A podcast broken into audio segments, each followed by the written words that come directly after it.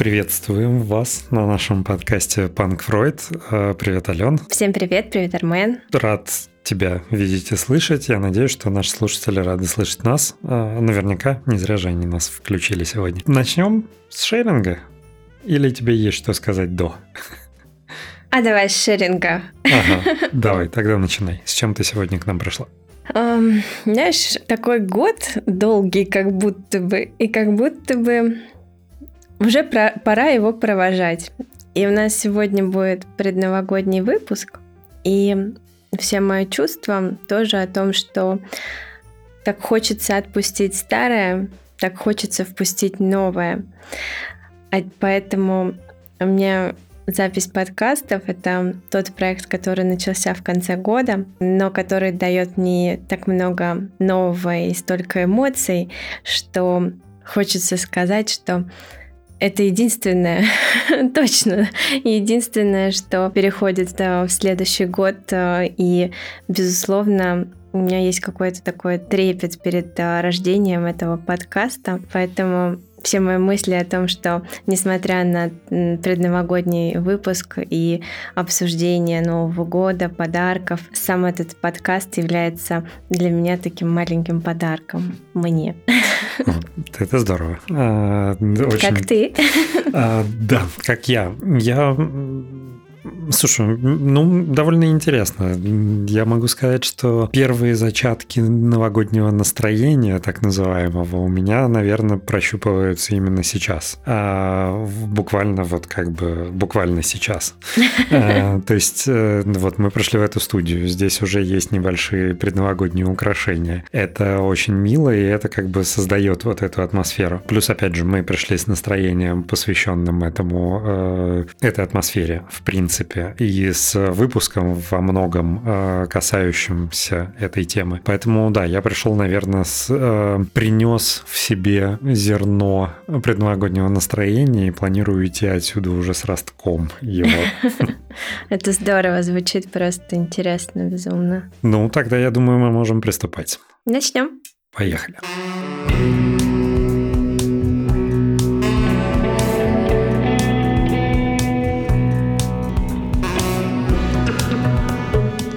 Сегодня у нас довольно интересная тема. Мне кажется, она достаточно нетипичная и весьма неожиданна для э, подкаста, который во многом затрагивает темы, связанные с психологией. Тема подарков. Или, может, ты ее сформулируешь чуть более э, узко?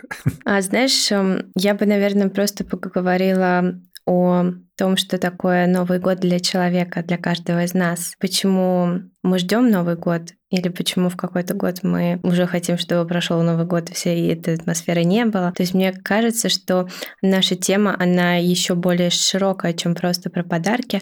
Она в целом про, про новое в твоей жизни. Наверное, так.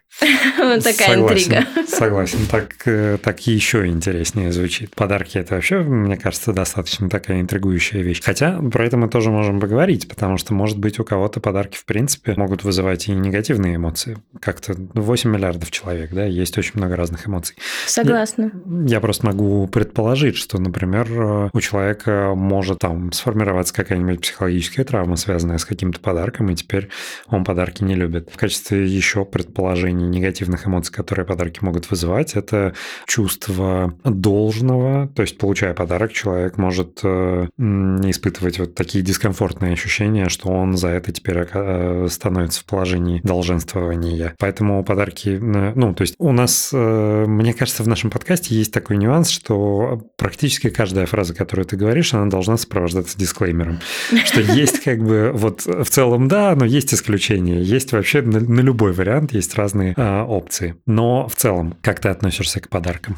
Есть у тебя вот эта негативная составляющая? Нет, я очень люблю принимать подарки. Мне нравится это чувство, и мне нравится дарить подарки. Единственная сложность, которая есть у меня, это выбор подарка. То есть эм, я знаю тех людей, и это тоже, мы сейчас попробуем об этом поговорить, которые покупают подарки за несколько месяцев, которые готовятся, которые в течение года что-то себе записывают, а, что может понравиться этому человеку, которые просто буквально ведут вот эти списки того, как порадовать человека. И это здорово. А у меня с этим есть некоторые сложности. Я люблю получать подарки, я люблю дарить подарки, но у меня это более спонтанный характер, что ли, носит.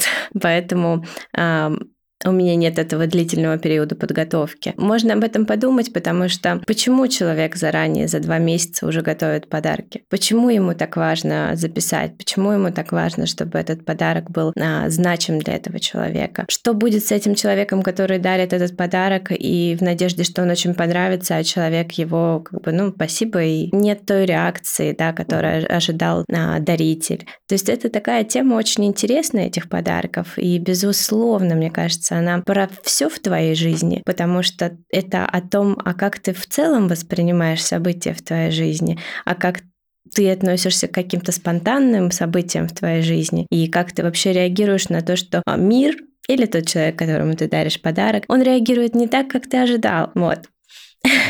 Ну, вообще, да, это достаточно интересная мысль. Ты знаешь, а мы можем как бы порассуждать на тему, что может быть причиной такого? Я думаю, да, но знаешь, мне хочется так. подарить тебе подарок. О, так, отлично, обожаю подарки, давай.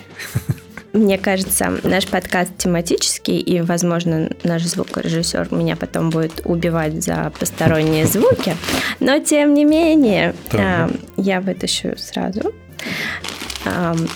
и буду дарить вот так. Армен. Так, спасибо, спасибо. С предстоящим что Новым годом. О, ого, это, это очень круто. Мы можем, конечно, сейчас э, сохранить интригу и никому не рассказать, что здесь подарено. И люди будут мучиться, и у них будет незакрытый гештальт.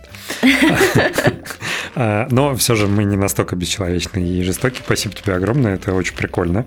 А, здесь нужно про все рассказать, про все, про все нужно рассказать. Я так понимаю, это футболка, это лонгслив, свитшот? Это футболка. Вот, это футболка, на груди которой большими буквами написано «психоанализ». Снизу, как в словарях, а, существительное в скобочках, когда анализируешь свои психи. Спасибо да. тебе огромное. Но следует отметить, что Алена сегодня пришла на запись надпись в свитшоте, э, на груди которой э, тем же самым шрифтом точно так же написано «психолог», но у меня плохое зрение. Что, как оно расшифровывается чуть ниже? Таракановед. А, вот так вот. Очень интересно. В таком случае, раз уж у нас период подарочков, это э, мой ответный подарок. Он, Спасибо. к сожалению, не такой тематический, но он тоже новогодний.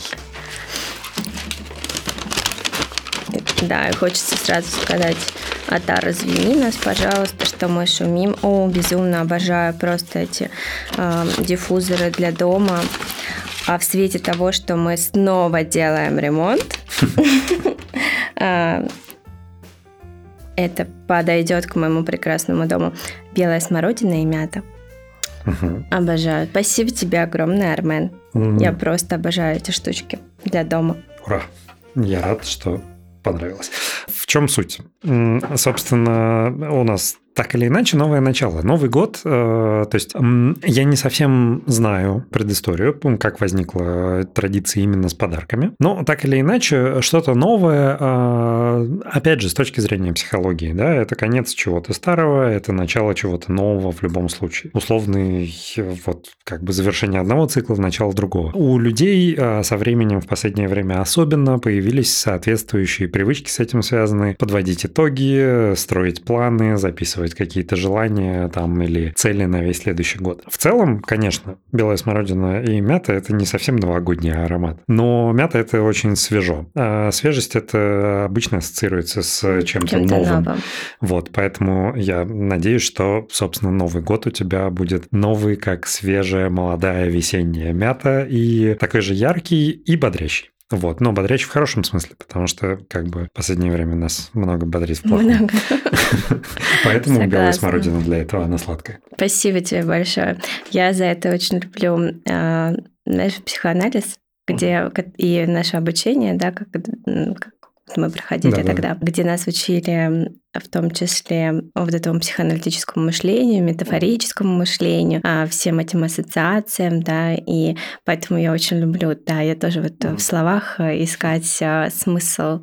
И почему, наверное, я сейчас об этом говорю, и потому что в том числе думаю про магическое или мистическое мышление, что что-то новое, что-то старое, Новый год. Он весь окутан такой мистикой, а, окутан ожиданиями, окутан предвкушением. Здесь где-то есть место волшебству, а с другой стороны, а, психоанализ, он же о том, что его не существует, как бы. Поэтому тема Нового года, она такая очень спорная, где мы имеем возможность подумать и поговорить на тему того, допустимо ли верить в чудеса, если место вере, Угу. Есть ли смысл писать и загадывать желания?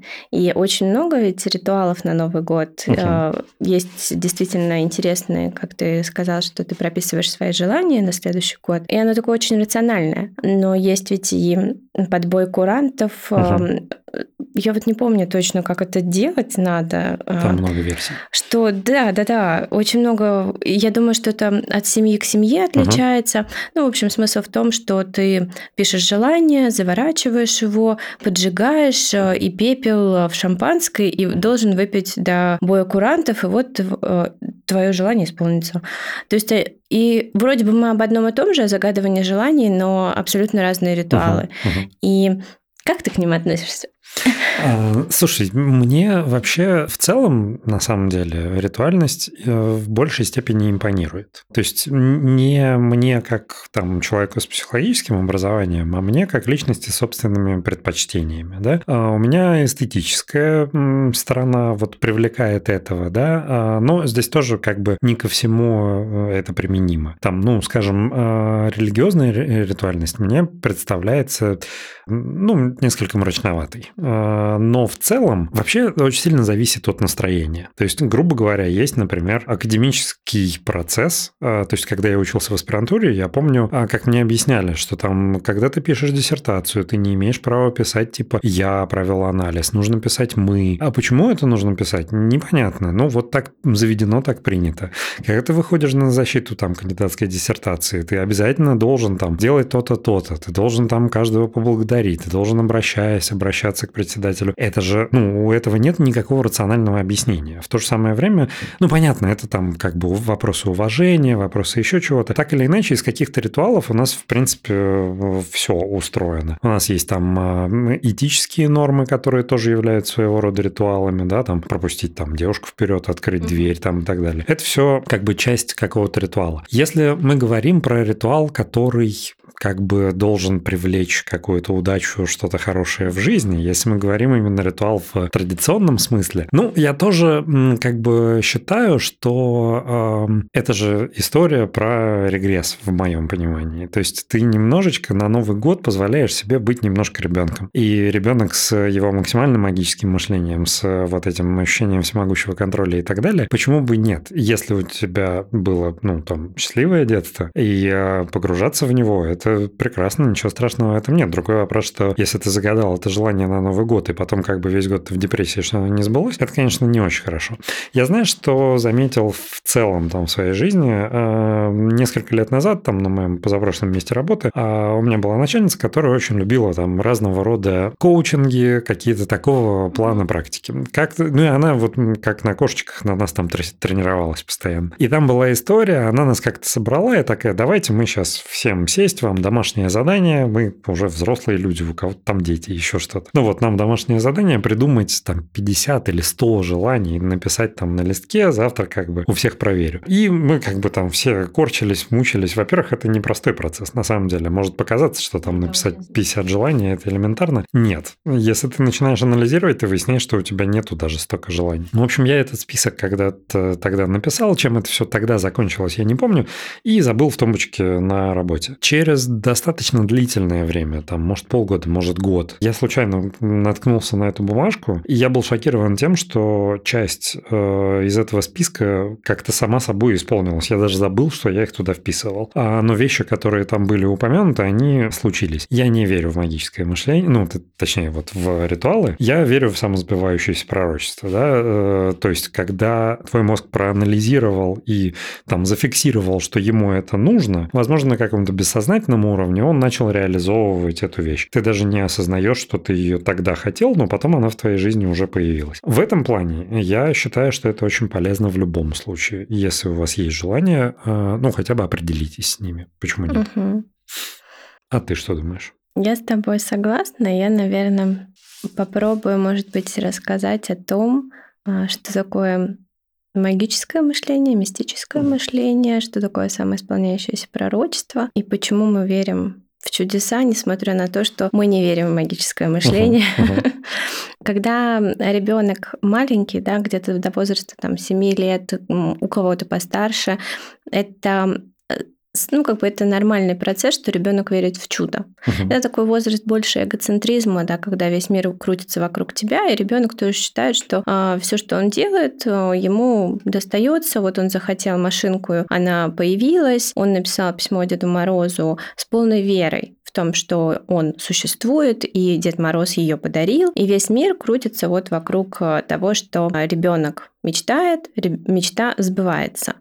А, и тут, наверное, еще вопрос в том, что а, какие-то родители подкрепляют веру ребенка, а, и это неплохо, это хорошо. И это такой этап в жизни. Он у нас у всех был, все мы верили в чудо, все мы верили в Деда Мороза, Снегурочку, Бабу Ягу, еще кого-то. Другой момент, что все, все дети через этот этап проходят по-разному. Uh-huh. И кто-то очень травматично выходит из него, потому что чьи-то родители могут сказать, что Деда Мороза не существует, тебе никто не обязан дарить подарки, ты себя вел, плохо вел весь год, поэтому Дед Мороз тебе не подарит подарки. И начинаются какие-то такие разрывы в связях. И у ребенка изначально, вот пока есть это магическое мышление, это немножечко нарушение причинно-следственных связей, что ему подарили машинку, потому что он о ней мечтал, а не потому что родители пошли в магазин, да, и купили машинку. И вот если есть какие-то такие серьезные, скажем, нарушения в причинно-следственных связях, предполагается, что у кого-то это потом приводит к ну, такому нарушению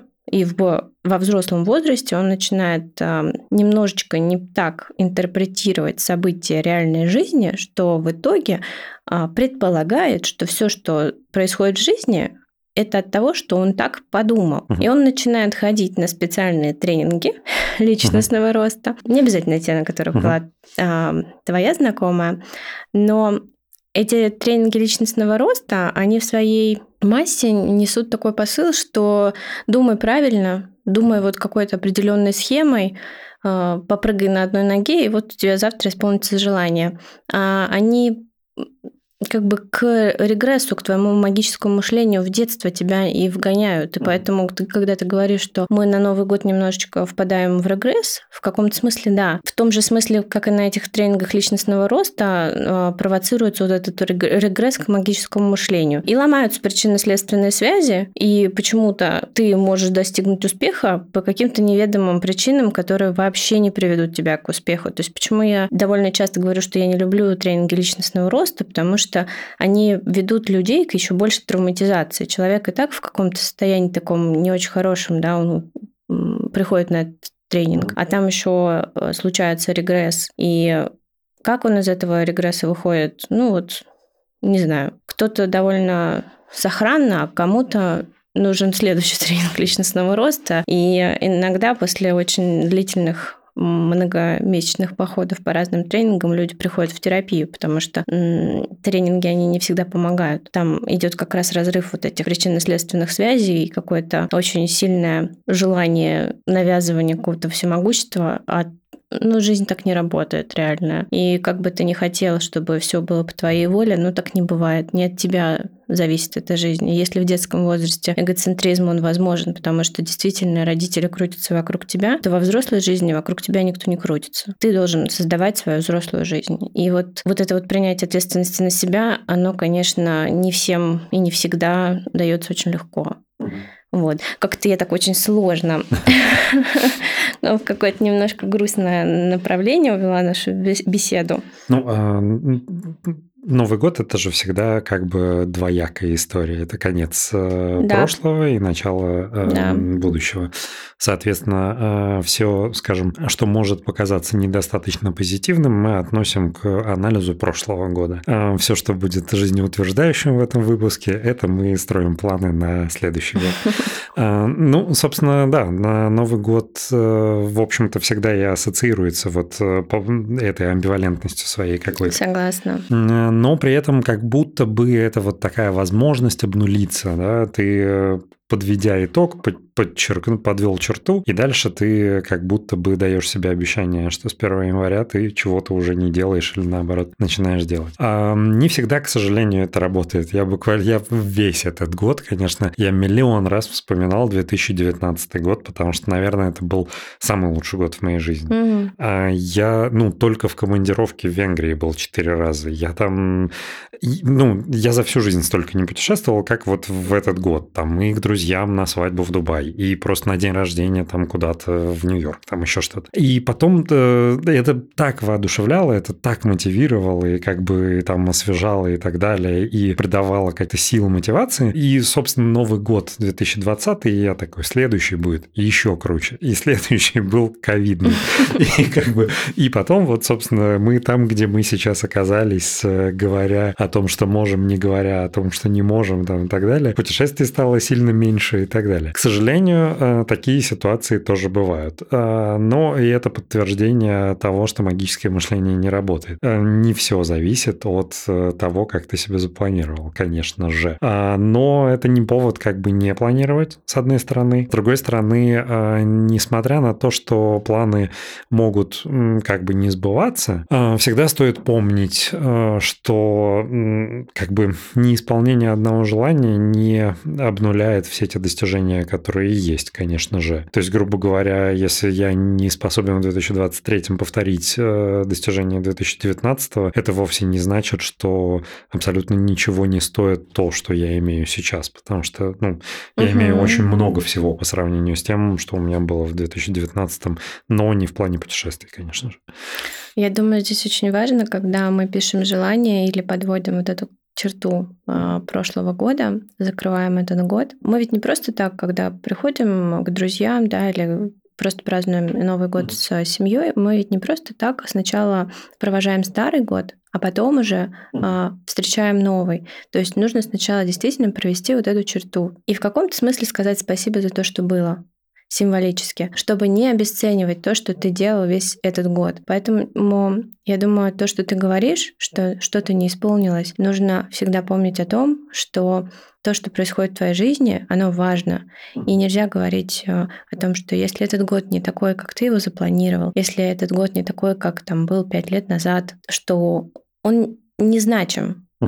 В этом году было очень много значимых событий. И в каком-то смысле вот это вот подведение черты — это о том, что вспомнить, а что было хорошее, и присвоить это себе, что это твое, это твои достижения. Какие бы они ни были, маленькие, большие, они твои, и ты действительно заслуживаешь того, чтобы о них помнить. И ни в коем случае не обесценивать себя, свои достижения, достижения своей семьи, своего окружения. И только потом, когда это ты уже себе присвоил, сказал себе спасибо, сказал спасибо своим окружающим, ты, наверное, можешь с полной уверенностью идти в следующий год за угу. новыми достижениями, за новыми целями, за новым развитием. Полностью согласен. Хотел здесь добавить, кстати, ну или, может быть, э, подключить другую тему. Нас, наверное, никогда не учат, как правильно прощаться. Э, речь не про, типа, говорить «до свидания», да, а, в принципе, у очень многих людей нету этого навыка. Эм, то есть очень много кто предпочитает убежать от какой-то неприятной ситуации, ситуации, не, не разрешив ее. И это может в том числе нести в себе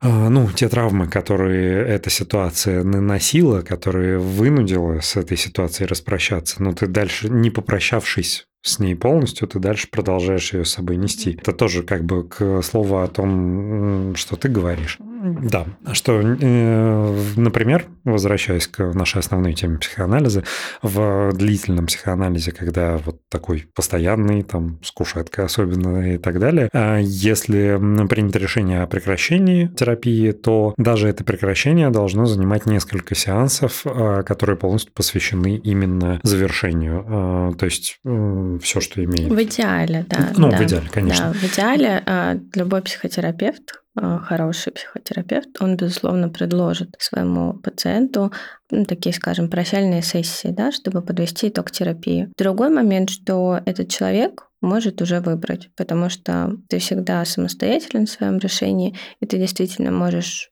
э, прийти, а можешь не прийти. Но мы сейчас, даже говоря о том, что они просто обсуждают между собой, да, психотерапевт и клиент, аналитика, пациент, а, возможность вот этих прощальных сессий, некоторые действительно просто убегают из терапии. И как кто-то просто убегает из терапии, так мы в жизни тоже убегаем из каких-то отношений. Не все умеют прощаться и расставаться. Вот эти вот прощания по СМС, бросание друг друга по СМС, а, это все собственно, об этом. И здесь можно поразмышлять, почему. Здесь не будет какого-то одного ответа, но я думаю, в целом в нашем обществе есть такая одна интересная, на мой взгляд, тема конфликтов, что очень многие запрещают э, конфликт. А когда ты бросил, убежал, а ничего не было, конфликта не было, мы не поругались. Но пока вы ругаетесь, отношения есть. Как только вы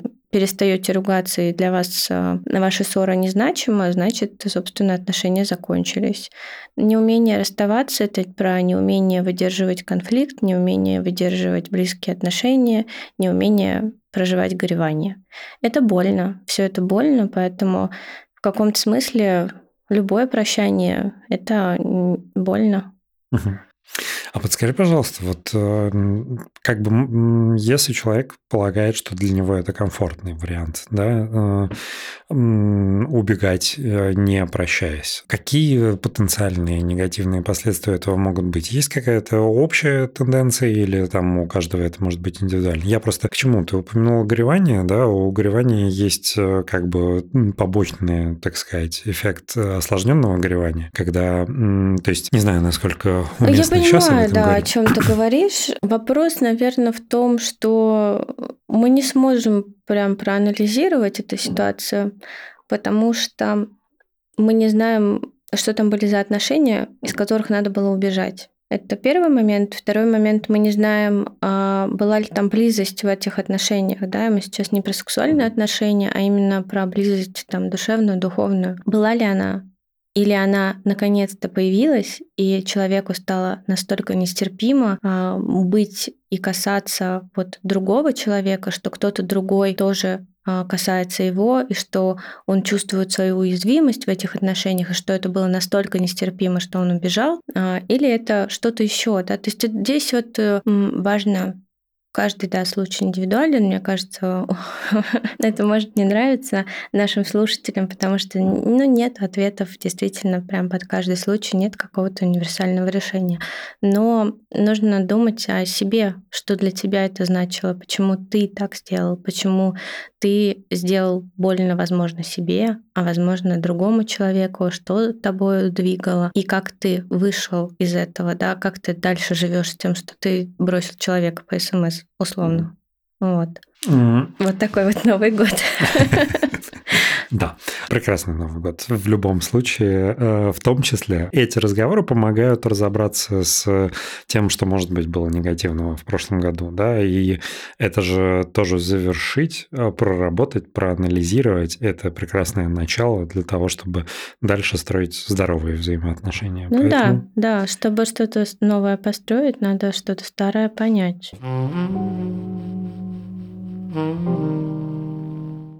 Я хотел затронуть, сейчас чуть-чуть отойти от того, о чем мы говорили только что, а затронуть тему подарков в рамках психотерапии. Угу, мы с тобой обсуждали да, в, за кадром эту историю.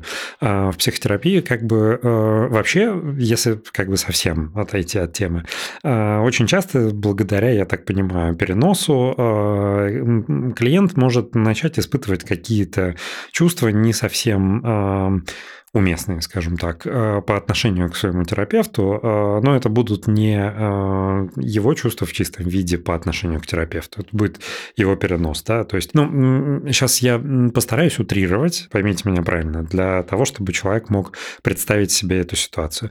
Клиент приходит в кабинет к терапевту там один раз в неделю, два, три раза в неделю, у него там четко 50 минут в одном и том же месте, в одно и то же время, его ждет его терапевт, который слушает, который не осуждает, который принимает всю информацию, которую ему дают. И э, если говорить про перенос, ты можешь перенести на него свои ощущения по отношению к кому-то близкому и теплому к себе, с одной стороны, а с другой стороны, ну, просто даже объективно. Ты приходишь регулярно к человеку, который слушает все, что с тобой происходило, и не осуждает тебя. Ты так или иначе испытываешь к нему теплые чувства, потому что это, ну, по факту это образ той самой принимающей матери, да, которая должна была быть или была э, в твоей жизни, которая, ну вот, тебя не судит. Ты к ней приходишь такой, как есть, и в этом нет проблемы никакой. Соответственно, это как бы, ну, чуть-чуть углубляясь в такие метафизические какие-то понятия. По факту ты так или иначе испытывают, ну,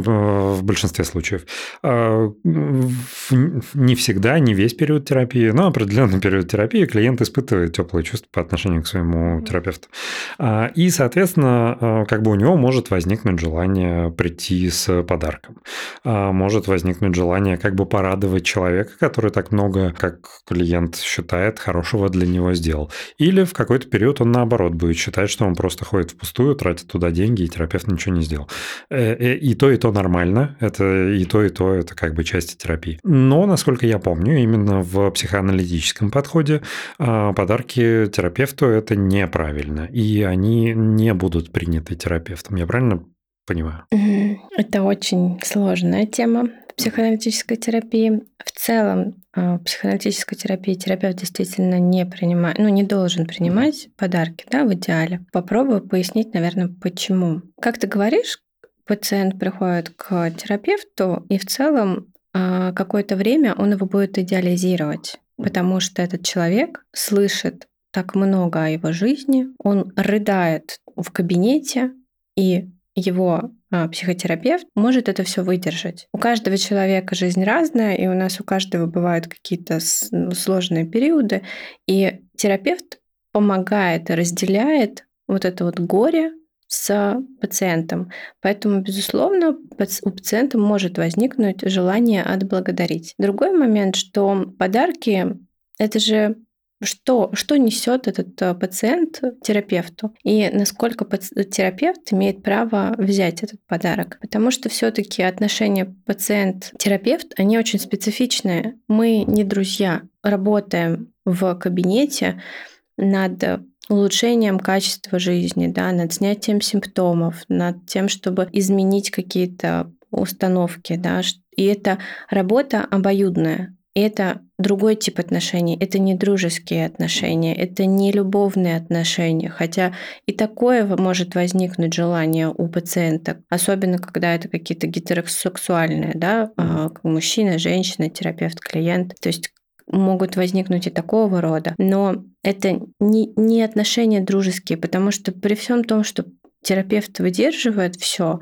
это его работа. С другой стороны, здесь пациент может возразить, что вот он так много работает, он мне помогает, но что для чего ты хочешь дать этот подарок? Этот подарок это взятка, то есть ты хочешь купить внимание а, своего терапевта. Ты боишься, что если ты не будешь его благодарить, он от тебя откажется. Ты боишься, что он твое время отдаст кому-то другому. Ты боишься, что ты так много рыдал в кабинете, что он уже от тебя устал. Ты этим подарком извиняешься. То есть что ты хочешь сказать. Опять-таки, это психоаналитическая терапия, мы мыслим очень метафорически, да, ассоциативно, и поэтому каждый подарок — это, если он будет преподнесен, будет время и возможности, место обсуждать, а зачем ты его преподносишь. В целом, а, такие ситуации, наверное, сейчас в любом случае а, встречаются ну, с другой стороны, конечно, по-разному. Я хотела сказать, что реже встречаются. С другой стороны, может быть по-разному, может быть абсолютно неожиданные случаи.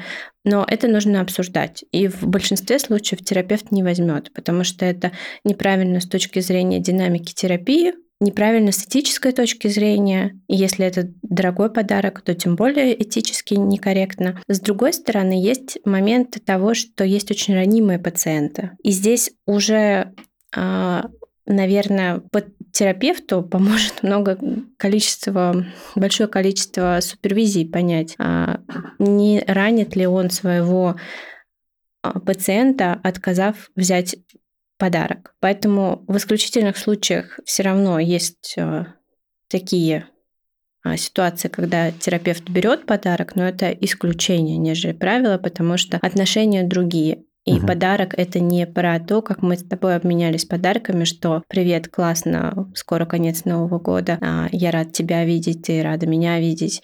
Это совсем другие отношения. И опять-таки мы друг друга знаем в плане именно нашей жизни, да, что угу. происходит в твоей жизни, ты знаешь, что происходит в моей жизни. Терапевт для пациента всегда, э, скажем, белый лист, угу. потому что что у терапевта в жизни, что с его там мужем, она вообще замужем, да, у нее есть дети, что там у нее, я не знаю, с машиной происходит, что у нее с квартирой. То есть для пациента терапевт это белый лист, поэтому тут тоже вопрос про подарки.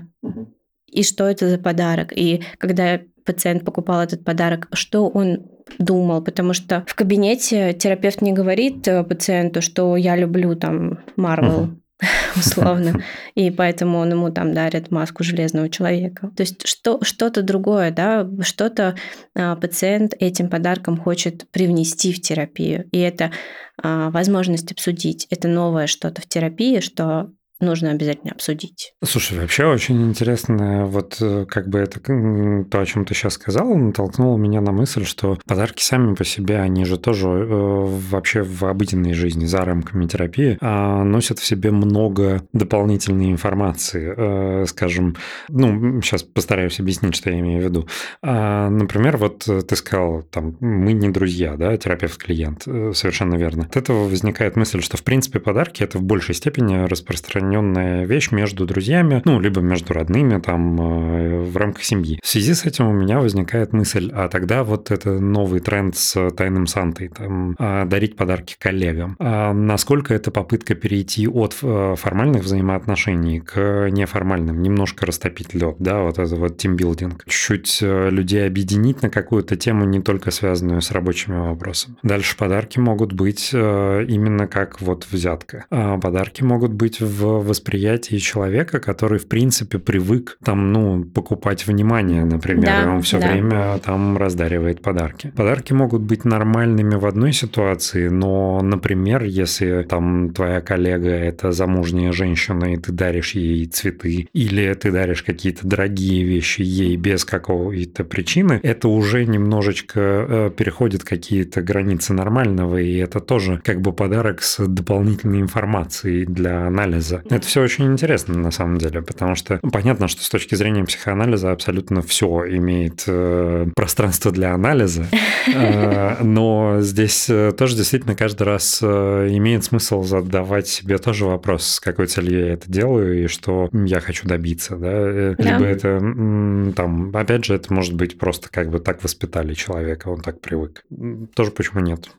Ну, поэтому э, на работе вот эта история с тайным Санта, эм, она очень даже ничего в моем понимании. Если вы заранее коллективом договорились, э, какого рода вы дарите подарки, обычно за какую сумму вы не выходите, да, то есть вы установили правила, и вы хотите просто весело провести время. И здесь есть действительно доля тимбилдинга, потому что каждый другому э, желает эм, счастья, любви, здоровья в новом году, а делает подарок, при этом не знает кому, и он заранее какой-то такой обезличенный, ни к чему не обязывает, и ни тебя, ни твоего там, коллегу, здесь нету вот этого взяточничества, подхалимства, да, там умаслить своего руководителя, произвести впечатление какое-то, то есть ты немножечко легче проживаешь вот этот вот период именно на работе, потому что отношения, ну, вот, э, терапия это одни отношения, дружеские это другие отношения, работа это все-таки тоже там вот это подчинение э, руководству, это тоже на третий вид отношений, и везде есть своя специфика.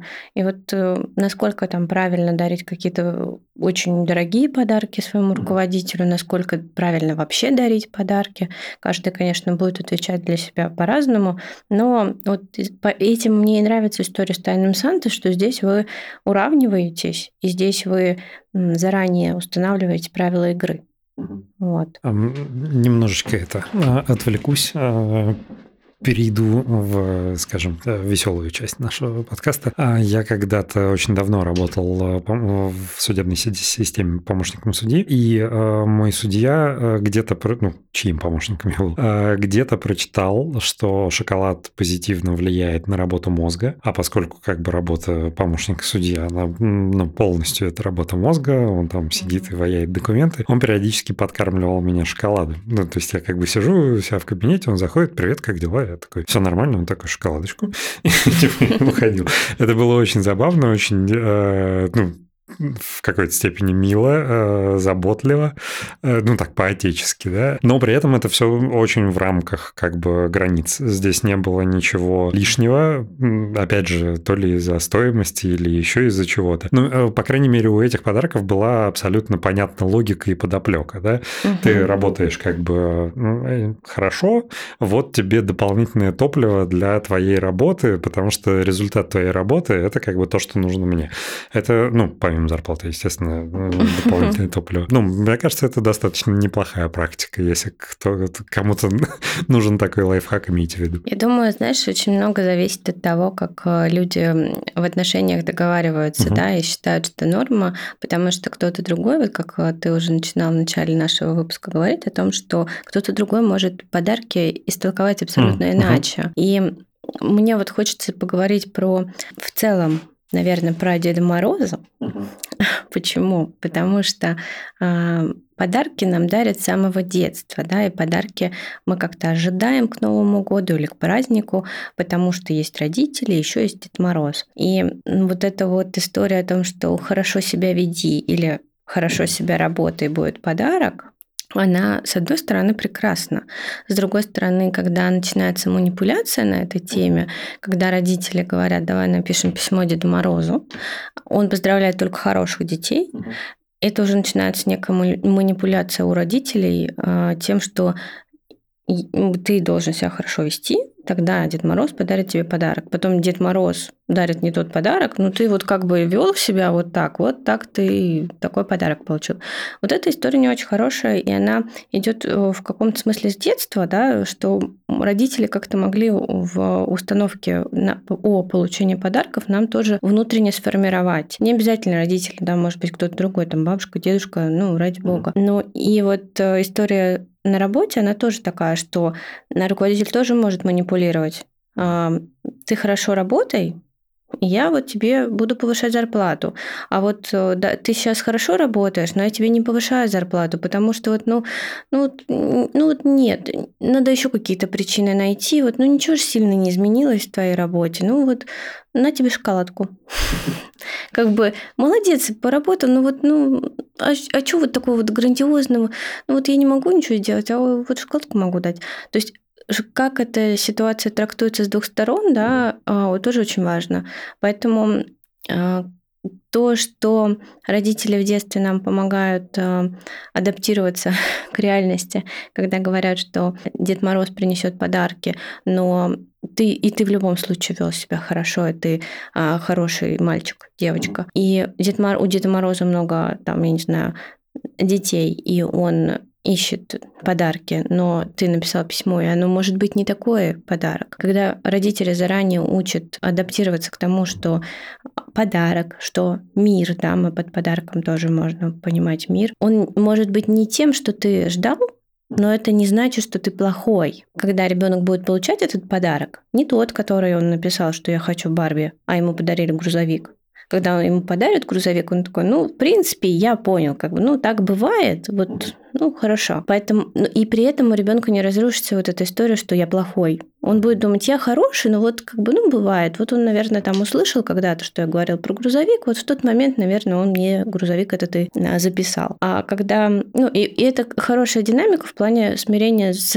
жизнью, да, и поэтому потом, когда ты получаешь на работе шоколадку, но не получаешь повышение, ты не разрушаешься и отношения с руководителем не разрушаются. А вот когда родители тебе говорят, э, только хорошие дети получают подарки, потом почему-то они дарят абсолютно не то, не готовя ребенка к тому, что они ему подарят вместо самоката 100 рублей, то здесь может возникать вот это недоверие к жизни, недоверие к себе, какую-то плохость вызывать к себе. И поэтому потом, когда будут дариться подарки, это может ну, как-то немножечко вот этой вот его внутренней плохости, если она к какому-то, да, там, ну, к сожалению, развилась, ну, может вызывать некоторое такое щемящее чувство боли, что, ну, не так, все не так.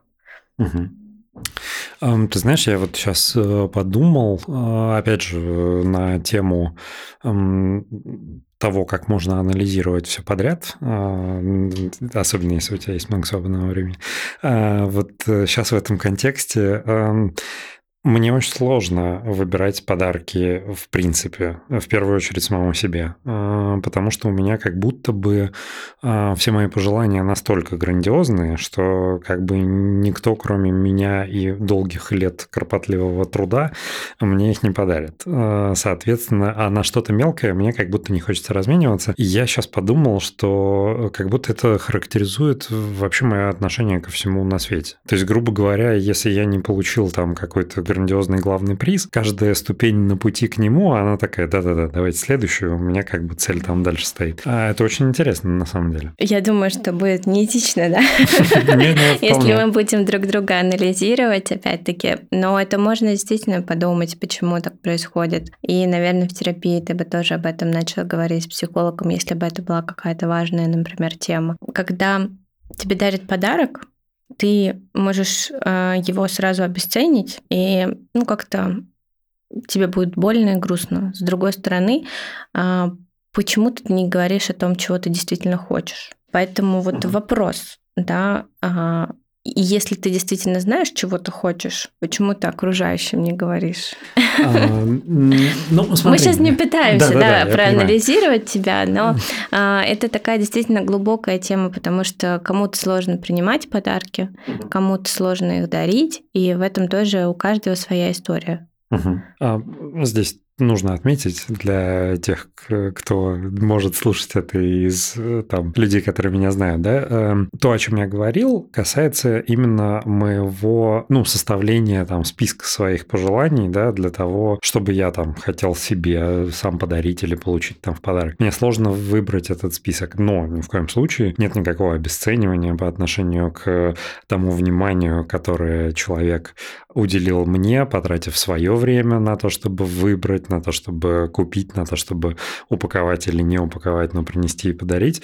А, вот, вот здесь с моей стороны обесценивания точно никакого нет. Но это такой дисклеймер, чтобы там никто не надумал плохого. Это не, не имеет отношения как бы к основной теме нашего разговора. Ну, кстати, я подумала о том, что а, кто-то составляет а, виш-листы, как правильно по-русски, ну, с... Список желаний. Ну, да, того, что угу. он хочет получить.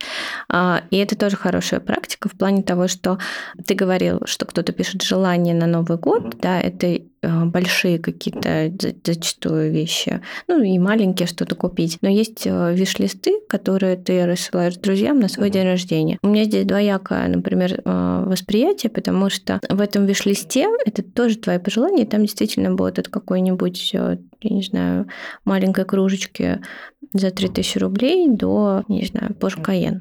Это большая разница, и посылать э, друзьям тоже виш-листы очень интересная практика за рубежом. У нас как-то она не принята, поэтому проанализировать ее очень сложно. С другой стороны, есть некоторое стеснение сказать, чего ты действительно хочешь. И вопрос на самом деле, наверное, даже не в этом стеснении, а в том, чтобы разобраться, а что ты реально хочешь. Потому что наверняка есть какие-то маленькие вещи в виде игры на Sony PlayStation, да, которая стоит приемлемых денег, например, и действительно большие желания. И вот поделиться, это же тоже поделиться очень сокровенным. То есть насколько Каждый из нас готов с другим человеком делиться самым сокровенным.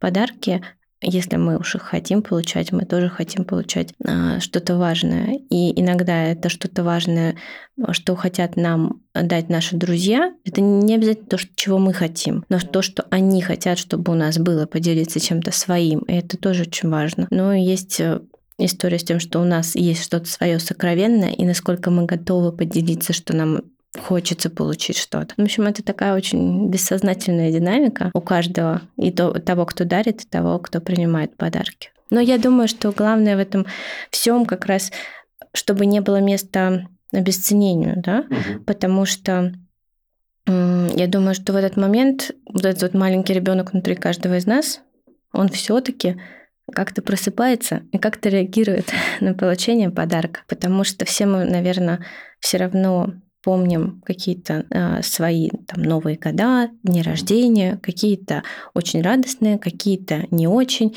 Где-то мы получали подарки, которые хотели, где-то нет.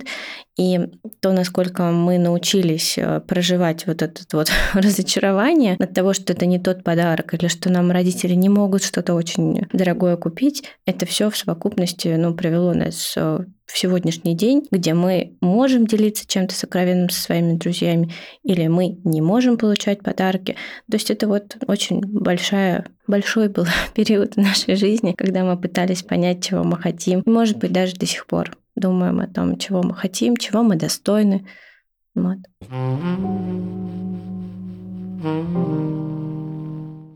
Прям такая замечательная тема, на самом деле. И а, особенно она замечательная тем, как, к сожалению, в целом тематика нашего подкаста, да, она никто не идет э, со счастливыми историями к психологу, к сожалению. Э, в этом главный минус работы психолога. Э, хотя там тоже есть о чем поговорить в любом случае. Поэтому э, так или иначе что-то анализирует, и мы анализируем все равно через призму как какой-то тени, темной стороны этой истории.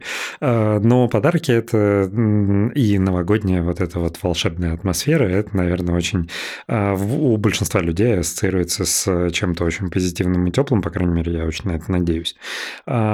И забавно, что мы все равно в этой теме умудряемся говорить про э, вот эту вот темную сторону. Я а... думаю, что, знаешь, мы не говорим про темную, извини, что перебиваю. Мне кажется, э, часть моих слов, которая немножечко заставляет задумываться, э, в моем представлении она немного нас примеряет с реальностью. И это в том числе функция психотерапии примирить, примирить пациента с реальностью. Вот. Жизнь, она такая, и это нормально. Собственно, посыл, наверное, всей моей речи. А, слушай, вот а, примирение с реальностью, я вот, у меня сейчас, опять же, ассоциации. Примирение с реальностью – это процесс взросления, в моем понимании. Опять же, ты освобождаешься от магического мышления, от ощущения всемогущего контроля, ты вырастаешь, и ты начинаешь принимать реальность такой, какая она есть. И продолжая вот это вот метафоричный образ и так далее, новый, э, новогодняя ночь – это тоже процесс процесс взросления, ты маленький э, ребенок, ты уходишь в регресс, у тебя подарочки, у тебя э, блестки, волшебство и твои желания. А с утра ты вынужден принимать реальность, мыть посуду или там загружать посудомоечную машинку, э, убираться и как бы начинать снова жить взрослую жизнь. Но твой маленький ребенок, который в тебе есть, он уже составил свой список желаний, которые твое бессознательное с Нового года уже начнет исполнять. Я желаю всем слушателям слушателям, чтобы этот список ваш э, хороших, позитивных и э, добрых желаний обязательно начал исполняться с Нового года. Ну вот э, так бы я хотел позитива внести в наш сегодняшний разговор. Я думаю, это да, это очень важно, чтобы наш внутренний ребенок он получил свою порцию блесток, блесток, подарков, чтобы мы поблагодарили себя за все, чтобы мы построили планы и чтобы мы мечтали, да, а, какой бы ты ни был рациональный, какой бы ты ни был проанализированный в терапии, все равно в твое место э, в жизни есть место а, волшебству. Да? Мы не подразумеваем под этим гадалок, там, не знаю, таро, все что угодно. Нет, мы подразумеваем под этим веру в то, что вообще-то есть место добру, чему-то хорошему, светлому, что у тебя есть желание и что они обязательно сбудутся. Да, не прилетит Санта-Клаус, потому что мы знаем, что он не летает, но тем не менее ты сможешь это сделать. Может быть, нужно будет больше, чем год на какие-то желания, потому что все мы имеем большие грандиозные хотелки, но а, мы не должны прекращать мечтать. Поэтому а, хочется сказать, чтобы все мы верили в чудеса, потому что они сбываются. Просто сбывать мы их с вами будем сами. Полностью поддерживаю то, что ты сказала. Спасибо тебе за такое мотивирующее завершение нашего выпуска. А, я предлагаю потихоньку нам а, переходить к шерингу. Давай. Или, может, осталось что-то, что ты еще хотела сказать? Знаешь, я почему-то подумала про елку. Так. Все мы ставим на Новый год елку. Угу. И что в этой елке тоже есть очень много волшебства, что каждый из нас э, в каком-то смысле имеет свои э, детские фантазии, детские традиции. Кто-то с родителями наряжает елку. Э, и вот потом мы вырастаем и начинаем эти традиции в свою жизнь внедрять. Что все эти традиции очень важны. Что если в вашей жизни есть традиции изначально, которые были вот в вашей детской семье, э, пытайтесь их сохранить. Потому что они дают силу и дают опору. И это ваши новые ритуалы, которые будут сближать и сплачивать вашу семью. Поэтому это тоже очень важно. Какую елку выбирать, живую или искусственную, это уже, конечно, дело каждого. А, лично я за живую, и это, я думаю, экологичнее. Но, тем не менее, а, хочется еще сказать о важности традиций, потому что они заземляют, они дают опору, и они объединяют. Поэтому Новый год – это такой очень объединяющий праздник. А, и пусть у вас объединится семья, и вы с друзьями, и я думаю, что это очень важно иметь э, близкое окружение. Мне просто нечего к этому добавить. Это прекраснейшие слова. А, спасибо тебе за них. А, да, собственно, перейдем к шерингу. А, ну что ж, наш подкаст в этом году завершается. Это завершающий выпуск этого года. Хочется отпустить страхи и сомнения, которые были на начало записи подкаста, и продолжить. Продолжить дарить что-то хорошее, а, вносить что-то позитивное. А, я ни в коем случае не хочу давить на людей да, тем, что все, что мы тут говорим, это истина в последней инстанции. Нет. А, но хочется очень верить в то, что наш подкаст и то, что мы здесь обсуждаем, а, кому-то в жизнь приносит новые идеи, новые мысли, и, может быть, кого-то он поддерживает. Поэтому хочется в следующий год а, принести еще больше позитива, полезности а, и стать такой новой точкой опоры для наших слушателей. Спасибо. Я со своей стороны хотел бы отметить, что пророческим оказался мой э, вступительный шеринг, и я ухожу даже не с ростком какого-то новогоднего настроения, а с полноценной елью огромной. Это, ну, очень-очень прекрасная, очень интересная, очень теплая тема, э, ну, для меня, по крайней мере.